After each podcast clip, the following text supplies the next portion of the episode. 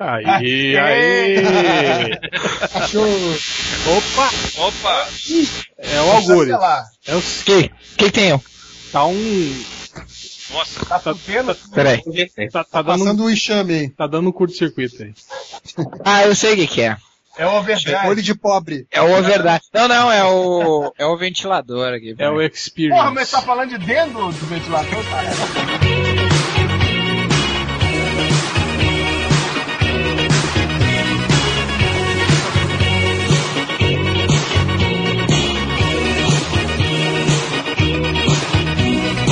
Mas então é isso, galera. Começando mais um podcast MDM. Podcast, qual que é o número desse podcast? 150. 150 aí, ó. Tá, tá comemorando. Não, 150 não. 200. 250. Isso, 250. Ah, especial aí, tá vendo? É, isso. Especial, e a gente tinha planejado isso.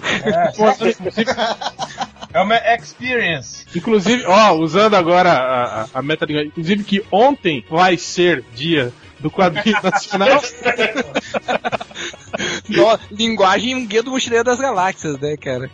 Ontem vai ser dia do quadrinho nacional. Estamos aqui hoje. Aliás, deixa eu apresentar a galera, né? Estamos aqui com o Poderoso Porco, Eu? com Nerd Reverso, Este que vos fala. Algures, Algures Hyperdrive.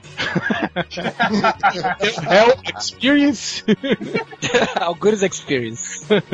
E estamos recebendo hoje aqui, para comemorar, né, o Dia do Quadrinho Nacional, dois aí pioneiros, não pode falar isso, né? Dois Pioneiros, bacharéis, dois. Doutores. dois nobres bacharéis, né?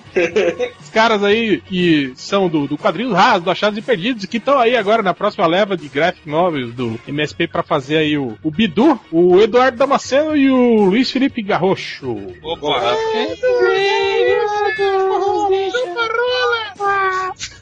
Sempre assim, em todo lugar que eu vou, exatamente. É, é sempre assim, a gente entra. Ah, isso aí quer dizer alguma coisa, hein? É a fama que precede vocês, cara. É o preço da fama. A gente Mas sempre construiu assim, com muito tipo, cuidado. não importa que a gente vai numa, numa feira com 500 pessoas falar alguma coisa, são quatro vozes só que falam. Pô, eu acho que a gente podia, né, começar, já que a gente tá falando sobre quadrinho nacional, começar com, com vocês dois, né, o, o Felipe e o Eduardo, sobre quadrinho nacional. Quando que vocês, conhe... como vocês conheceram o quadrinho nacional? E eu acho que quase todo quadrinista tem uma, uma grande influência, inclusive, de quadrinho nacional, né? Que tipo de quadrinho vocês liam quando eram moleque? O que, que vocês gostavam? O que, que vocês descobriram primeiro do